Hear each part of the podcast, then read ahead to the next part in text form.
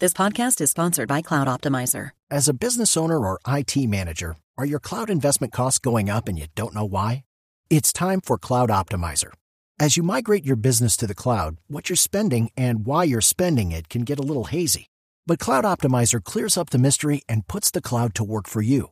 Cloud Optimizer starts by analyzing usage patterns, right sizing resources, leveraging discounts you may not be aware of, implementing automation, and much more. And by reducing unnecessary expenses and maximizing performance, Cloud Optimizer guarantees you a savings of five times what you spend for their service. As you utilize cloud based services more and more, you don't have to lose sight or control of your spend. You can stay agile, streamline your costs, and optimize your performance, plus save significant money with Cloud Optimizer. Make the cloud work for you with Cloud Optimizer. Get a free assessment and find out how much you can save by going to cloudoptimizer.com. Go to cloudoptimizer.com for your free assessment. That's cloudoptimizer.com.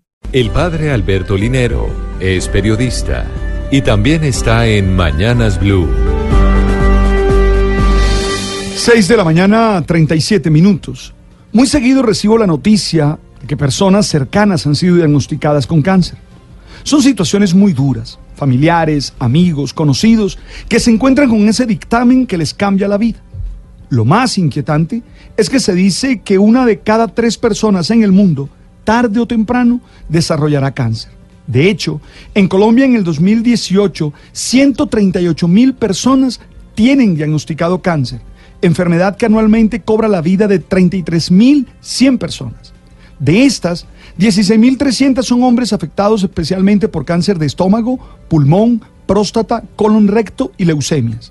En las 16.800 mujeres que lo padecen, se presentan principalmente en el cuello del útero, en el estómago, mama, pulmón y colon y recto.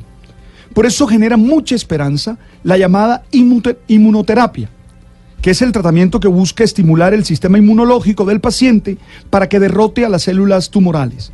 Ese tratamiento fue el que permitió que Jimmy Carter se encuentre hoy libre de cáncer, luego de padecer un cáncer en el hígado y tener metástasis en el cerebro.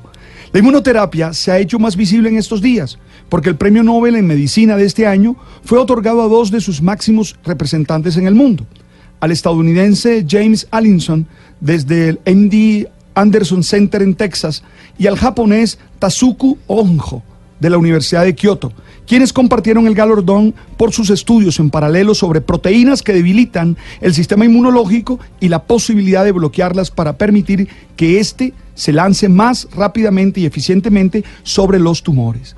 También nos sentimos orgullosos como colombianos, porque una compatriota, Diana Bonilla, es una de las investigadoras involucradas en esta nueva revolución médica. Ella hace parte de uno de los equipos que dirige Alinson en el centro de la Universidad de Texas y que está catalogado como el número uno en el mundo en este tipo de tratamiento. Ella pertenece al grupo de trabajo en el que están involucrados médicos de varias disciplinas y que aplica las terapias, las evalúa, intenta descifrar cuál es el mejor, cuál es la mejor estrategia y por qué funciona en unos y en otros no. Es una esperanza que la ciencia le entrega a la humanidad, todos tenemos que cuidarnos en el manejo de las emociones y en la manera como nos alimentamos, porque dicen los científicos que además de la variable genética, estas son las que pueden generar dicha enfermedad.